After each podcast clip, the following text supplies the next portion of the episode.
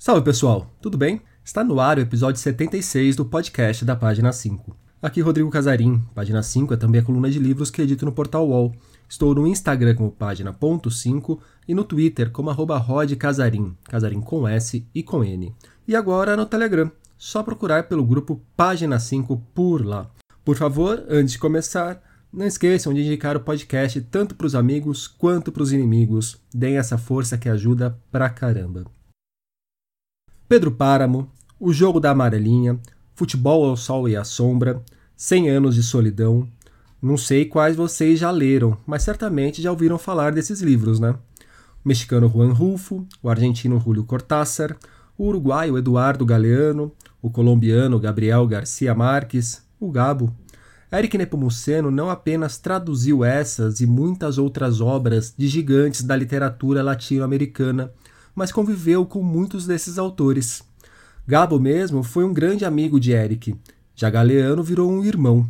Sobre essa vida junto de grandes escritores e imerso em obras fundamentais da literatura da América Latina, que conversamos no papo que vocês ouvirão a seguir. Eric Nepomuceno é um nome decisivo para a chegada ao Brasil de grandes obras da porção hispânica de nosso continente. Trabalhos de nomes como William Ospina, Juan Carlos Onetti e Juan Villoro também passaram pela sua mão. Mas não é só isso. Jornalista e escritor, Eric Nepomuceno tem a sua própria produção. São deles livros como Quarta-feira, A Memória de Todos Nós e O Massacre de Eldorado dos Carajás, uma história de impunidade. Desde que a pandemia começou, Eric passou a produzir muito junto com seu filho, o cineasta Felipe Nepomuceno. Eles filmaram diversas séries feitas de episódios breves, em que o homem das letras passeia por boa parte do cenário cultural que ajudou a construir e solidificar. Todo o material está disponível nas redes da Nepomuceno Filmes. Vale dar uma olhada, deixarei algum caminho para vocês. E espero que curtam o papo. Eric Nepomuceno, muito obrigado por topar participar aqui do podcast da página 5. Eric, você costuma dizer por aí que você não é um tradutor. Você é um não tradutor premiado que traduziu uns caras como Gabriel Garcia Marques, Julio Cortázar, Juan Rulfo, Mário Benedetti, Carlos Onetti. É, de que forma que você começou a traduzir esses grandes nomes da literatura latino-americana, Eric? E como que você constrói essa, digamos, não carreira? Oi, Rodrigo, obrigado pelo convite. Eu costumo dizer que não sou tradutor profissional. Né? Minha profissão é escrever. E eu escrevo em três vertentes. Eu escrevo ficção, eu tenho meus livros de contos publicados aqui em Portugal, Espanha, México, etc. Escrevo livros de não ficção. O mais recente deles é uma nova, uma atualização de um massacre que cuida de Eldorado de Carajás, saiu pela Record em 2019. Antes eu tinha publicado A Memória de Todos Nós, que é a minha vertente não ficção. E a terceira vertente da minha escrita é a tradução. A tradução, todo mundo sabe, tem regras rigorosas. Você deve ler antes, se preparar, anotar dúvidas. Eu nunca fiz isso na minha vida.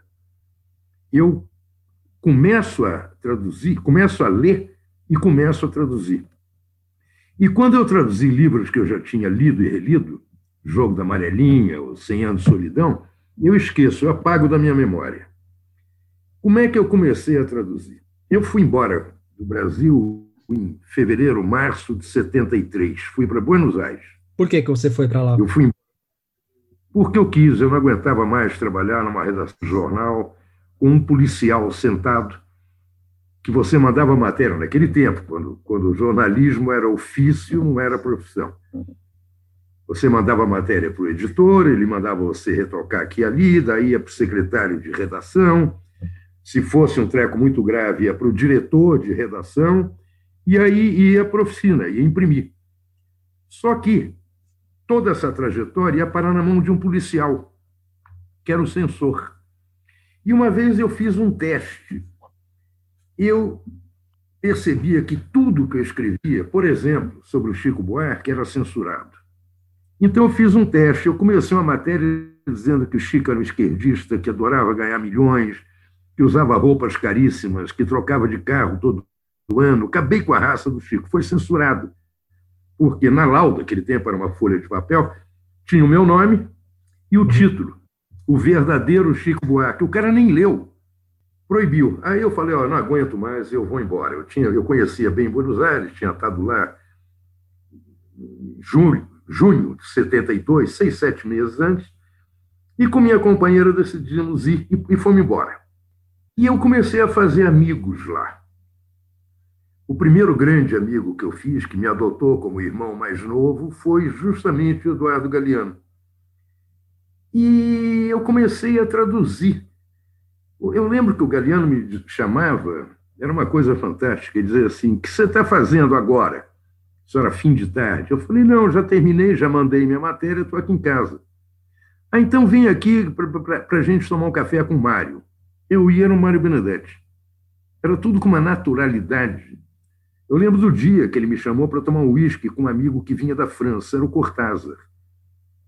Vem almoçar com Augusto, eu ia, era o Roa Bastos. Então tudo, tudo fluía com muita naturalidade. Evidentemente eu sabia quem era quem, né? mas, mas não era aquela coisa. Entendeu? E aí, naquele tempo no Brasil, tinha muita publicação literária. Tinha revistas de contos, tinha a revista Ficção, por exemplo. Eu lembro que a editora brasiliense tinha uma coleção que chamava Contos Jovens. Era um, saía todo mês um volume, um volumezinho curtinho, de 80, 90 páginas, de contos para serem lidos por jovens. E eu comecei a traduzir por quê? Vamos lembrar, não tinha internet, não tinha nada disso. E uma chamada telefônica de Buenos Aires para o Brasil saía mais caro que atropelar um senador. Pô. Então era, era uma coisa impossível. Eu comecei a traduzir os amigos que eu ia fazendo lá, para que os amigos que eu tinha aqui conhecessem os amigos que eu estava fazendo lá. Por isso eu sempre digo e vou dizer enquanto for vivo, eu comecei a traduzir por razões afetivas. E assim foi indo, foi indo, foi indo, foi indo. O primeiro que eu traduzi, o primeiro livro que eu traduzi foi um livro de contos do Galeano, Vagamundo, contos lindos. Depois, um romance dele, que hoje em dia eu acho meio fracote, mas na época foi um grande impacto. E aí, aí foi avançando, entendeu? Foi uma coisa muito, muito natural. Qual é esse romance dele?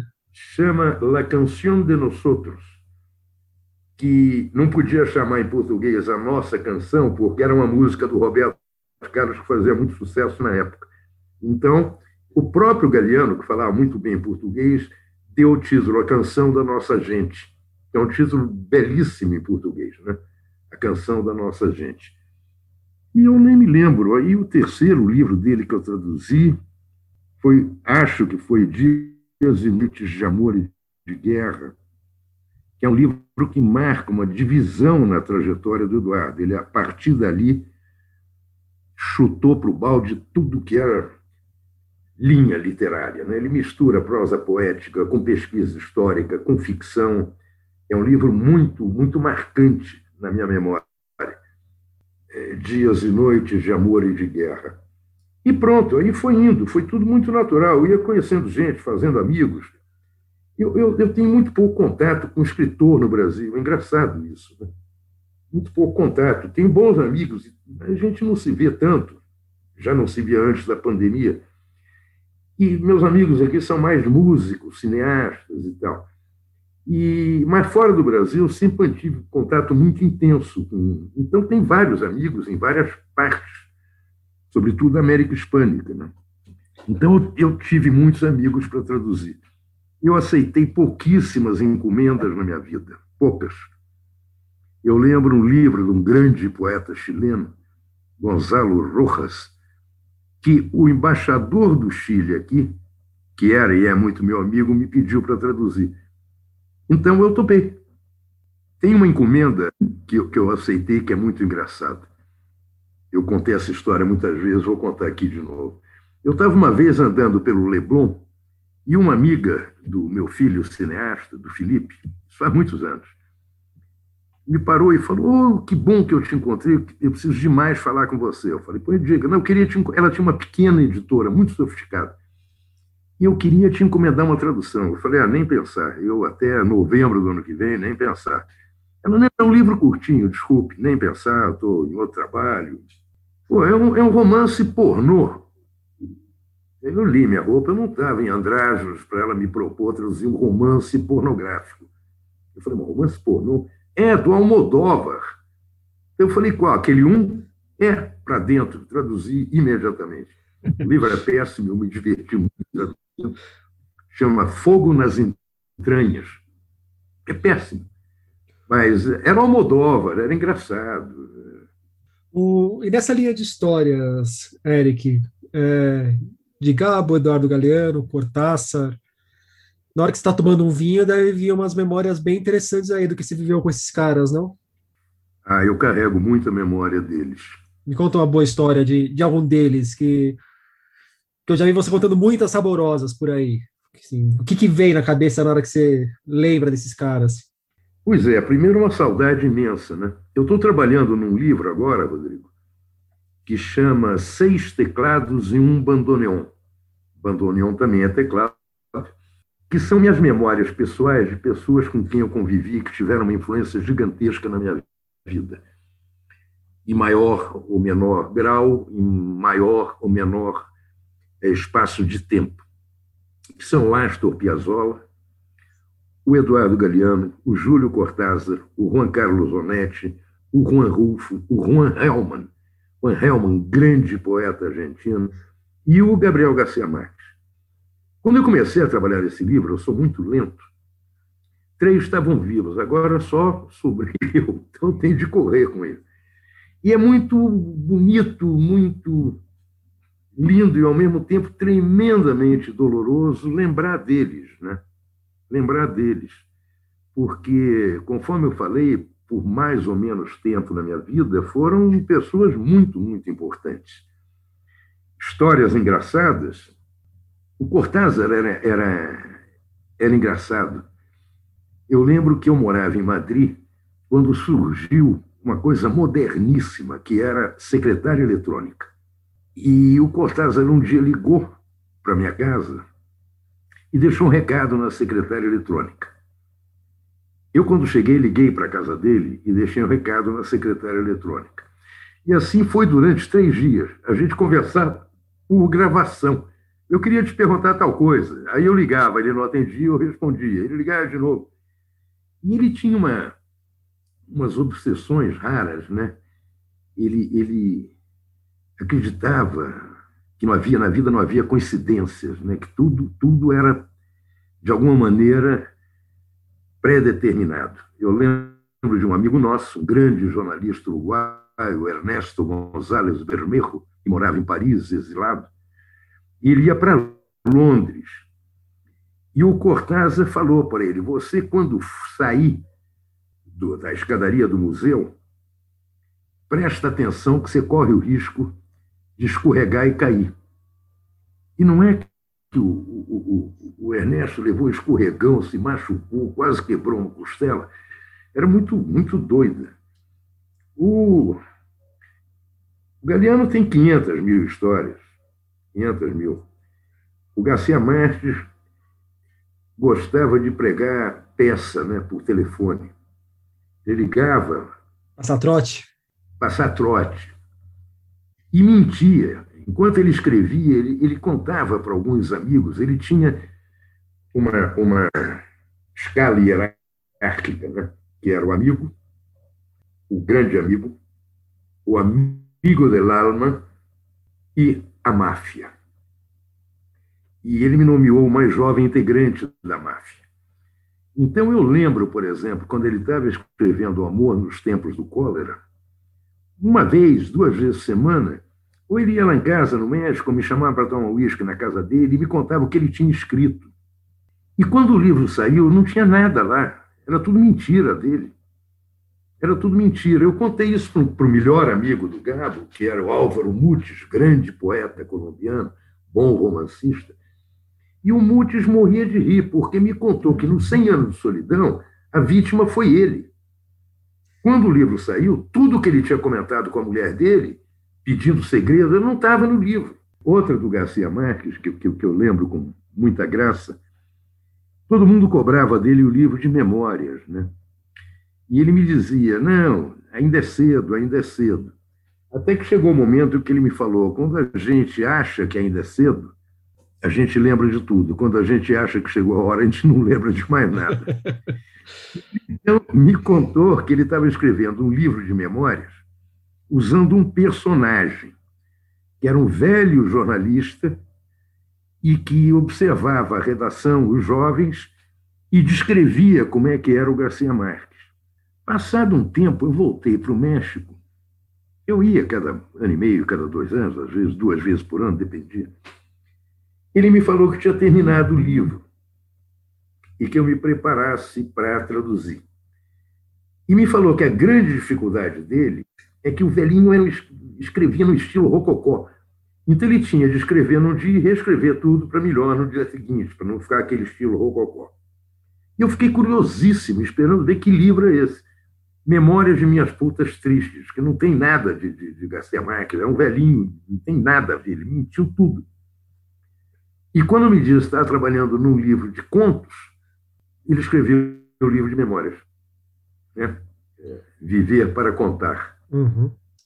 Ô, Eric, e como que é essa história de traduzir amigos? Quais as facilidades, quais as dificuldades, quais as particularidades? Porque eu sei que assim o Galeano ele fazia quase que uma co-tradução junto contigo e o Garcia Marques falava: "Não me encha o saco, Eric.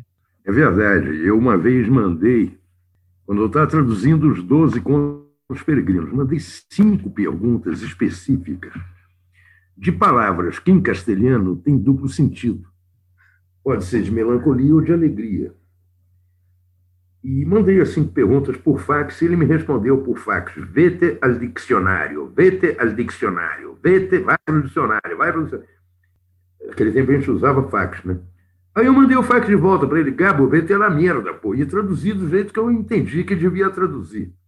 Quando eu terminei de traduzir o Viver para Contar, eu liguei para ele e falei, bom, traduzi, entreguei, hoje veio a revisão.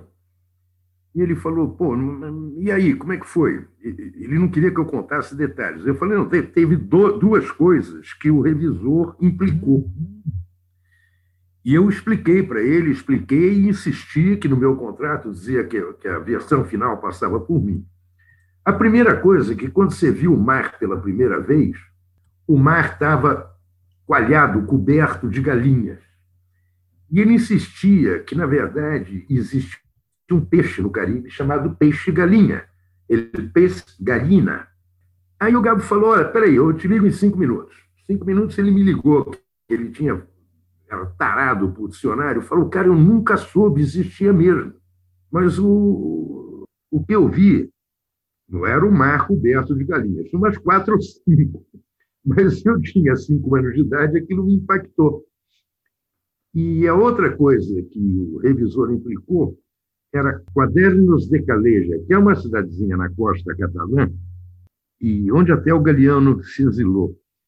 E ele perguntou, como é que você traduziu isso? Eu falei, cadernos de caleja.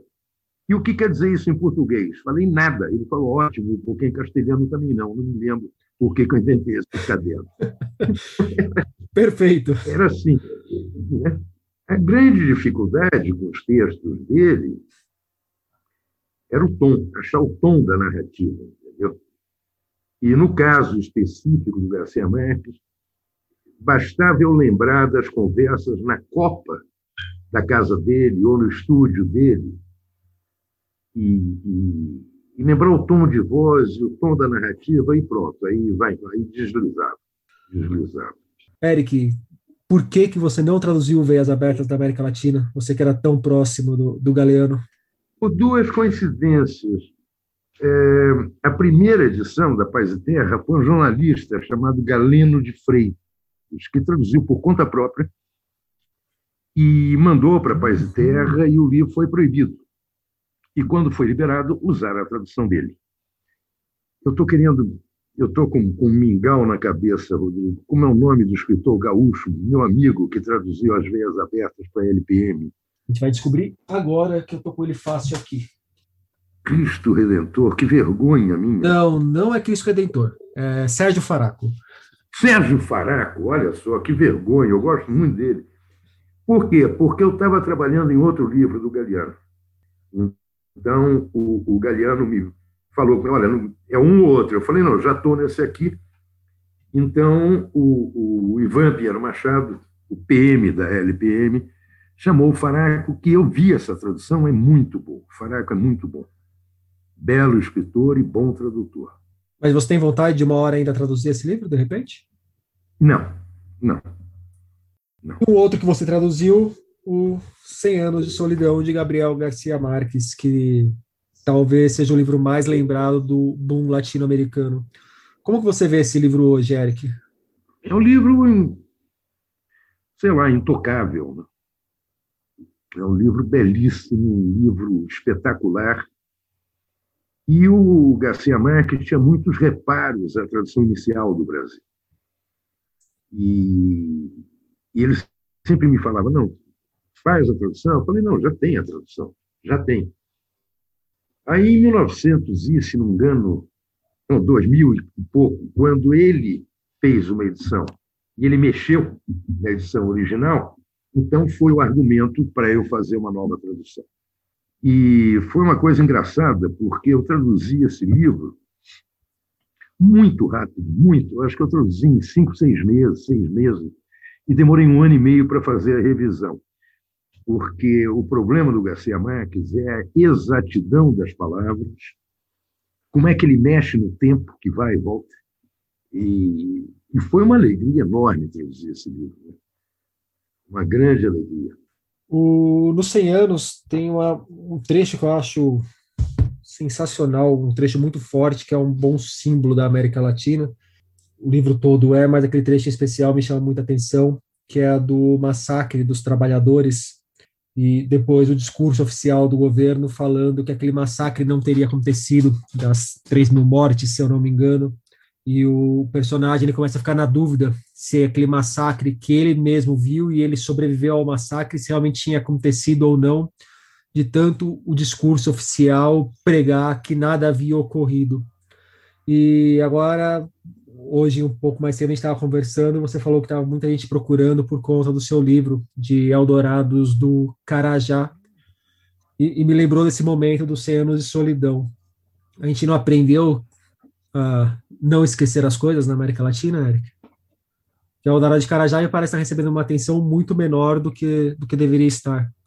É, são 25 anos. Meu livro se chama O Massacre, da editora Record. É, o Brasil é um país desmemoriado. Agora, o massacre de Eldorado aconteceu. E o massacre do livro do Gabo, ele inventou os 3 mil mortos. Houve um tiroteio, morreram, sei lá, oito, dez pessoas, mas ele achou que era pouco. Então, ele aumentou para. e virou história oficial. Virou história oficial. Ele, ele admitia, rindo, que nunca foram 3 mil. Mas que oito ou nove ele achava pouco para o impacto que teve. Então, 3 mil, pronto. Não, mas eu digo assim, dentro do, da narrativa, há essa veia do esquecimento, né? Independente do, do lastro real da história. Sim, sim.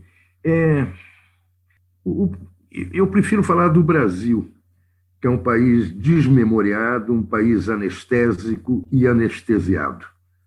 Né? É um país que se nega a ver a realidade. Essa tragédia que cumpre este ano, 25 anos, o massacre, é terrível. O, e aí, nesse ponto, eu ia perguntar para você, Eric, sobre a indignação que é uma questão que eu já vi você comentando em outras entrevistas também. É, nós estamos no momento em que as pessoas estão, de repente, perdendo a capacidade de se indignar com as coisas, você acha? Em relação ao que era, o que você viveu e com essas pessoas com quem você viveu? Eu vejo uma diferença, sim, Rodrigo. É... Bom, primeiro que a gente está numa situação caótica há mais de um ano. Eu tenho certeza que, se não fosse a pandemia, as ruas iam estar ocupadas por uma parte muito importante da população, tanto da minha geração, como da sua, como da juventude. Eu tenho certeza. Eu nunca vou esquecer, aqui no Rio, e em outros lugares também, a mobilização de estudantada, garoto de, de, de curso secundário, de primeiro ano de universidade, contra o Colo de Mello E eu tenho certeza que isso só não acontece hoje porque ninguém quer ir para a rua. E quem vai para a rua não, não, não vai protestar. Agora, eu tenho certeza também, isso me dói muito, que a indignação dos brasileiros está muito debilitada, a capacidade de indignação. Eu não vejo surpresa, eu não tive surpresa nenhuma no Jair Messias, nenhuma. Eu sempre que lembro desse camarada, quando ele era deputado, era como um desequilibrado, um psicopata e um boçal. E, no entanto, ele foi eleito. Ele foi eleito. E tão responsável por quem votou nele é quem se absteve, votou em branco ou anulou o voto. Porque é impossível acreditar que alguém se surpreendeu com Bolsonaro. O... Outro dia eu estava conversando com moça que falou: não, eu me surpreendi, eu votei nele, estou muito decepcionada, porque eu achei que ele ia ser controlado. Eu falei: controlado por quem? Controlado por quem? Por quê, né? Se nem na campanha ele tentou se mostrar controlado, tudo isso aí que você falou que ele era como deputado, ele só exacerbou na campanha. É, pois é, e agora na presidência. Né? Agora na presidência, quer dizer. Ninguém controla ninguém. Ele é um homem sem limites. Ele é um homem sem limites. E quando ele é limitado, ele se sente acuado e fica mais agressivo ainda. Ele está perdendo muita força. Eu acho que hoje ele está isolado. Ele está bastante isolado. Só que ele já destruiu o país. Eu não estou nem falando da pandemia. Eu vou repetir. Onde quer que você olhe no Brasil, você só vê destroço. destroço. Está tudo destroçado. Isso vale para o meio ambiente, mas vale para o patrimônio público. Isso vale para a pesquisa universitária, vale para a educação, vale para as artes e para a cultura, vale para a imagem do Brasil no exterior. Vale onde quer, onde quer que você olhe. Eu acho que tudo vai ser recuperado ao longo de um tempo menos o meio ambiente. Isso aí. É... Enfim. Voltando à literatura, Eric, é... um conflito clássico que todo, sempre que a gente toca nesse assunto de literatura latino-americana vem à tona. Relação do Brasil com o resto da América Latina na questão literária. Como que você vê a recepção dos outros latino-americanos aqui no Brasil e a recepção dos autores brasileiros em outros países da América Latina? Completamente desbalanceada. Agora, isso é, é um, é um problema editorial. Balanceada para qual lugar. lado?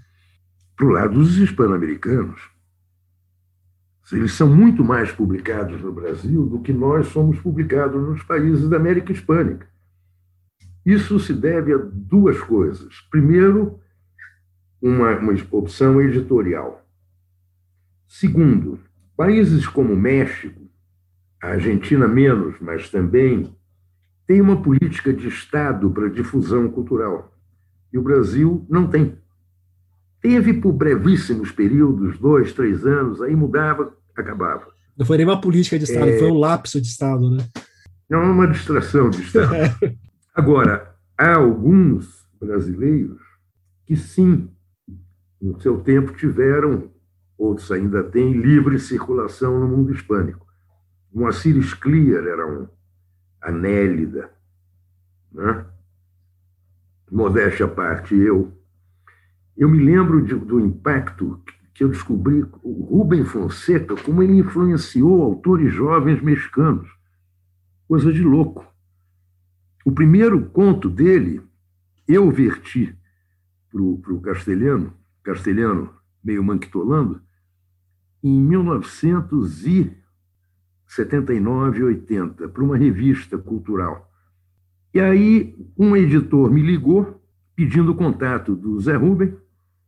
Eu não dei, claro. O Rubem Fonseca era um, a né? uma, uma ostra. Mas falei com ele, ele me passou o contato da editora, que funcionava como agente dele naquele tempo, e pronto. Ele foi publicado, um livro, um primeiro, um segundo, um terceiro.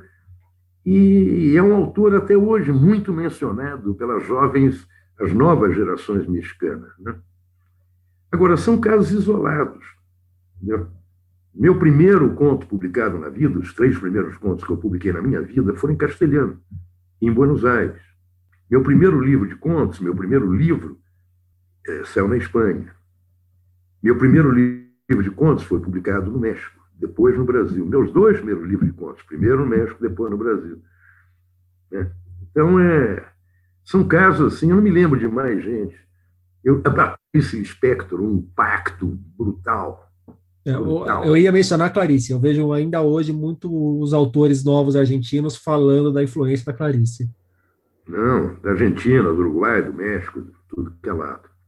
E da, da, da, da minha geração, geração anterior à minha, eu lembro de um impacto muito grande do Sérgio Santana, na Argentina. Milton Atum. Mas são casos assim específicos, entendeu? Uhum.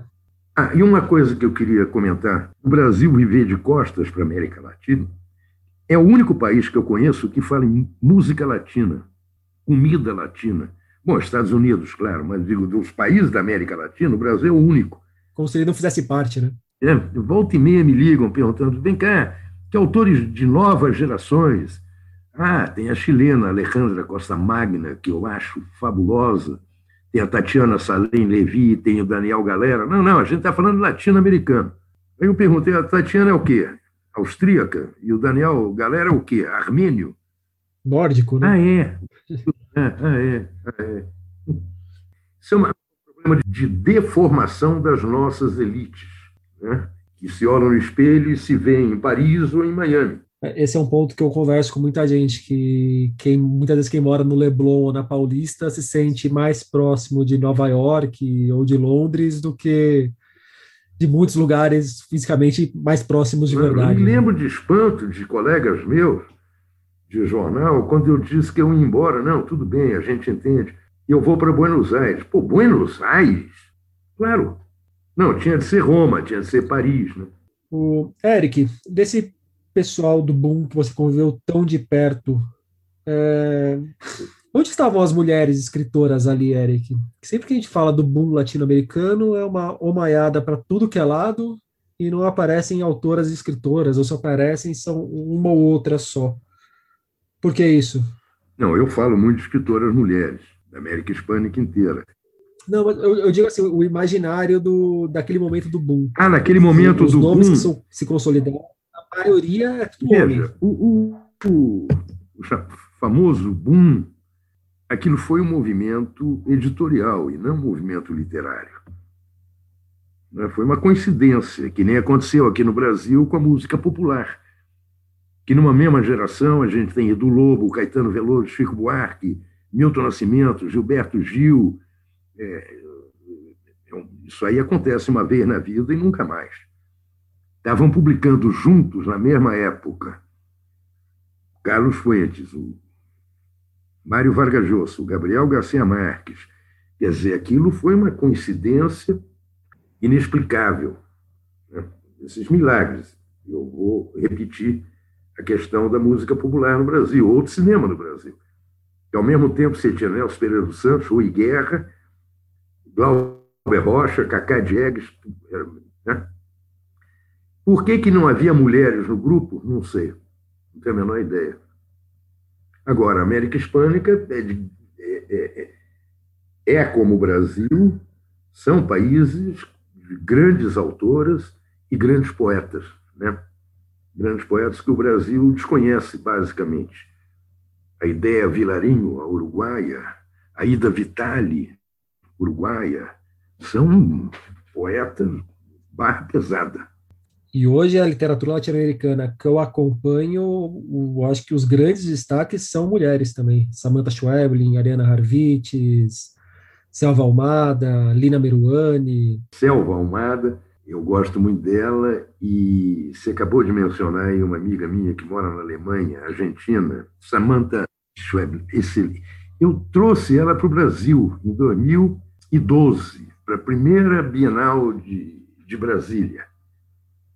Eu lembro que eu tinha conhecido ela em Resistência, no interiorzão da Argentina, que todo ano tem um, um, um fórum literário que é fabuloso, que meu, meu fraterno amigo Mempo Giardinelli organiza. Esse ano foi virtual, né? o ano passado, eu digo. E achei ela uma graça, e fui ler um livro dela que, Deus do céu, foi um, uma machadada na alma. Né? Qual livro que era, você lembra? Eu não me lembro, eu não lembro nem título de livro meu, Rodrigo. Foi, era um livro de contos, incrível. Deve ser o Pássaro contra a Vidraça. Aí, aí, aí, assim. esse, esse. Acho que era Saiu o primeiro... virar aqui. Foi o primeiro que eu li também e é uma primeiro coisa segundo livro dela. É... E eu lembro que o governo de Brasília me contratou para organizar a sessão hispano-americana. Então eu chamei o Juan Helman, poeta imenso argentino, o Antônio Scarmeta, o Mempo Giardinelli, o cubano, meu irmãozinho, Senel Paz, autor de Morango e Chocolate, o mexicano Mário, minha cabeça, Mário, enfim, grande escritor. E aí faltava uma mulher, claro. E eu lembrei dessa manta, então mandei um e-mail para ela perguntando se ela topava ficar cinco dias em Brasília, cercado de velhinhos assanhados.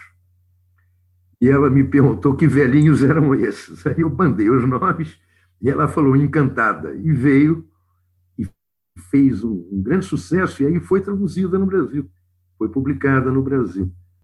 Ela mudou para a Alemanha com o companheiro dela muitos e muitos anos e fez uma carreira muito sólida na Europa, o que não é mole para um latino-americano e menos ainda para uma latino-americana. Do pessoal que você traduziu, Eric, do pessoal ou dos livros, é, quem você acha que merecia mais atenção do que recebeu? No Brasil, você diz? Isso. Sem dúvida. Juan Carlos Onetti, mestre absoluto uruguaio. Juan Rulfo, que esse, para mim, é o mestre dos mestres. Pedro Páramo e Eliano em Llamas, para mim, são uma divisão profunda de águas na literatura hispano-americana. O Pedro Páramo eu até separei aqui quando eu estava pegando alguns livros da estante que você traduziu. Esse, para mim, é um divisor de águas. Eu acho que a literatura latino-americana tem um antes e um depois do Rulfo. E ele, na verdade, é conhecido no Brasil e tal, mas não é. Não ocupa um décimo do espaço que ocupa em qualquer país. E não estou me referindo a país da América Hispânica, não. Ele é idolatrado na França, na Espanha, na Itália, na Alemanha. Aqui no Brasil, a impressão que eu tenho é que ele entra quase que como um adendo do Garcia Marques por ter influenciado o Garcia Marques a escrever Cenas de Solidão. Pode ser. Pode ser. Essa é a referência que se tem dele. E de quem você não traduziu? Teve alguém que você gostaria de ter traduzido e não traduziu? Meu amigo Carlos Fuentes. Eu nunca traduzi. Por quê? Não sei. Não sei. Pode ser que você traduza ainda? Pode ser, mas os livros dele foram todos traduzidos aqui. Né? Se me propuserem, é claro que sim. E me faltou traduzir o Roa Bastos. Eu gostaria. Eu gostaria. Nunca pensei muito nisso, não, Rodrigo, mas o Fuente, sim. Eu, eu gostava muito dele, ele era muito afetuoso, muito generoso, muito solidário, formal, um cavalheiro formal. Aquilo que o Otto dizia do Calado, que era o único cavaleiro inglês de verdade, é perfeitamente aplicável ao Fuentes. Eu continuo tendo contato com a Silvia, viúva dele, ou continuava quando eu ia ao México. Foi uma perda muito grande para mim, muito. Enfim, toda perda. Do Vargas Llosa você não foi próximo, né? Não, ou comprou a briga junto com o Gabo e se afastou ali? Não, não, não. A gente sempre teve uma, uma relação cordial, ponto. Não tenho nenhuma intimidade com ele, nunca tive, nunca quis ter. Eu acho o Vargas Llosa um mestre absoluto nos primeiros livros dele. Depois a carreira dele degringolou, eu acho que ele faz livros bobos, livros fracos. Não sei, eu não tenho lido as últimas coisas dele, não. Mas sempre foi cordial. Mas é que, é que a, a literatura, no Brasil também, é de igrejinhas, né? de capelas e igrejas. No Brasil, eu não pertenço a nenhuma delas. E a capela que eu pertencia, na América Hispânica é uma. E a do Vargas Llosa, Otávio Paz, etc., é outra. Tem nada a ver. Nada, nada a ver. Eu tive com Otávio Paz dois contatos na vida e nunca tive vontade de ter um terceiro, de jeito nenhum.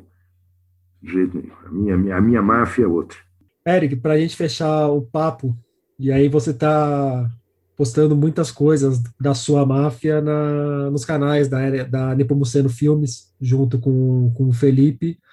Agora, durante a, a pandemia, como tem sido lidar com a pandemia e como tem sido essa experiência de, de produzir para a internet? Olha, tem sido muito complicado lidar com a pandemia. Eu sempre, Rodrigo, adorei ficar sozinho. Sempre, sempre procurei ficar sozinho. Solidão é uma grande companheira para mim, por opção própria. Por opção própria. Eu não vejo meus irmãos, minhas irmãs, meus amigos há mais de um ano. A gente tem uma tinha uma turma de cinco, todas, todo mês jantava, isso há 15, 18 anos. Eu vejo um deles, que alugou uma casa aqui perto, o resto eu nunca mais vi. Eu, quando vou ao Rio, eu passei, eu estou em Petrópolis, eu passei a descer para o Rio no fim de agosto. Então, cada duas, três semanas eu vou por três, quatro dias e volto para cá. E não vejo ninguém. Não vejo ninguém. Mal saio da minha rua. Só para o essencial mesmo. Né? para também não, não, perder o pé da minha casa no Rio. Então, está é, é, tá sendo muito, muito complicado. E o Felipe, que tem uma casinha aqui no terreno, ele, o ano passado, resolveu me botar para trabalhar, como se eu não trabalhasse em outras coisas. E a gente fez uma coisa muito legal, que foram 40 recomendações de livros, chama Leituras na Pandemia. E eu me diverti muito. Você tem o filho, cria bem, dá educação e depois ele vira seu chefe. Eu, eu costumo brincar que eu tinha esperança do Felipe virar vice-presidente de vendas da Volkswagen para toda a América Latina e me assegurar uma velhice digna. E ele virou cineasta. Eu adoro o trabalho dele, gosto muito, admiro. Durante umas oito ou nove anos, a gente fez uma série criada pelo Paulo Mendonça, que na época era diretor do Canal Brasil, e pelo Felipe, Sangue Latino. E foi das coisas que eu mais adorei fazer na vida. Então, quando a gente chegou aqui, quarentenados, o Felipe ainda tinha um apartamento no Rio, ia, voltava e tal. Ele me botou para trabalhar e a gente fez 40 recomendações de leituras na quarentena. E gravamos mais umas cartas, ou seja, ele trabalha o tempo inteiro, Felipe. Ele agora está instalado. Em fevereiro, entregou o apartamento no Rio e veio, veio para cá. E resolveu, eu adorei fazer, 40 discos para ouvir sempre. Aqueles discos você ouve uma vez e torna a ouvir. Isso está no ar, eu, eu gostei demais de fazer. Ele me põe para trabalhar mesmo, não tem jeito. Me deu um livro do Arnaldo Antunes para ler, que bom livro de poesia. Eu gosto muito do Arnaldo Antunes, mas não tem proximidade com ele. O meu irmão, Zé Augusto, sim tem, o Felipe também, mas eu não. Ou seja, por nada, pela vida. E me fez ler crônicas minhas, do meu livro Quarta-feira. Então, o tempo inteiro. Agora mesmo a gente vai terminar aqui e eu vou gravar com ele. O que eu não sei, o que ele quiser. O que ele quiser. Então é muito bom, é muito bom. Eu fico muito feliz. Maravilha, Eric. Muito obrigado pelo papo, viu? Não, eu que te agradeço. Em certo momento, comentamos sobre a ótima Samantha Schweblin, e eu falei errado o nome do livro de contos dela que saiu pela Bem Virá. O correto é Pássaros na Boca, que foi traduzido pelo Joca Reiners Terron. Começou agora em abril e vai até outubro o projeto Migra, que coloca artistas de diferentes áreas e países para trocar uma ideia sobre como é ser um migrante nos dias de hoje. Debates, leituras, jornadas acadêmicas, encontros com estudantes e lançamentos de livros fazem parte do projeto, que acontece por meio dos canais de YouTube e Facebook do Migra. Quem quiser, só procurar por Projeto Migra, tudo junto, que está no Instagram também. Compõe a programação gente de diversos países: Turquia, Chile, Zimbábue, Nigéria, Bélgica, Colômbia, Alemanha e, claro, Brasil. Alexandre Stout, Ana Letícia Ribeiro, Julian Fuchs, Paulo Betti, Micheline Verunchique, Marcelo Labes, Suzana Ventura e Itamar Vieira Júnior são alguns dos brasileiros presentes no Migra, que tem o também brasileiro Leonardo Tonos, professor da Sorbonne, como criador e um dos organizadores. Temas como a vingança, a reconciliação, a crueldade e a fantasia e o macabro presentes no cotidiano marcam Terra Fresca da sua tumba. O livro de contos da boliviana Giovanna Ribeiro acaba de sair por aqui. É a primeira obra da autora publicada no país. Quem assina o prefácio da obra é a escritora Carola Saavedra. Ao falar um pouco sobre o livro e sobre a Giovanna aqui para o podcast, a Carola também passou por pontos tratados na entrevista com o Eric, como essa insularidade do Brasil dentro da América Latina. Giovana Ribeiro é uma autora boliviana e ela foi incluída numa lista é, na Feira de Guadalajara, é a lista dos 25 segredos literários melhor guardados da América Latina. É, é muito interessante pensar que, que ela é, claro, um, um segredo que a gente não conhecia no Brasil, mas que é, toda a literatura, ou grande parte da, da literatura que está sendo feita no continente, ela é desconhecida no Brasil, ela é um segredo. E vice-versa, né? Apesar de hoje a gente ter um intercâmbio talvez maior do que era nos anos 90, 2000, mesmo assim, é, é ainda muito pouco pensando na, na história em comum que a gente tem. É, e talvez isso seja, ou provavelmente é um, um resultado é, das questões geopolíticas de poder. Né? Então, assim, pensando no, na Giovanna como uma dessas autoras que, que a gente deveria ler para entender melhor quem a gente é. E ela acaba de lançar um livro no Brasil, que é o Terra, Terra Fresca da Sua Tumba, que é um livro de contos. É, como o próprio título diz, né, ele já aponta, é um livro que passa pelo, pelo, pelo terror, também pelo fantástico. Eu diria que esses são os dois gêneros que permeiam o livro é, e que está falando, claro, né, sobre a morte, mas são contos que estão o tempo todo mostrando que, que por trás daquela é, estrutura aparentemente é, segura do mundo, há algo no, no subsolo, na terra, é, de terrível, né, de inquietante.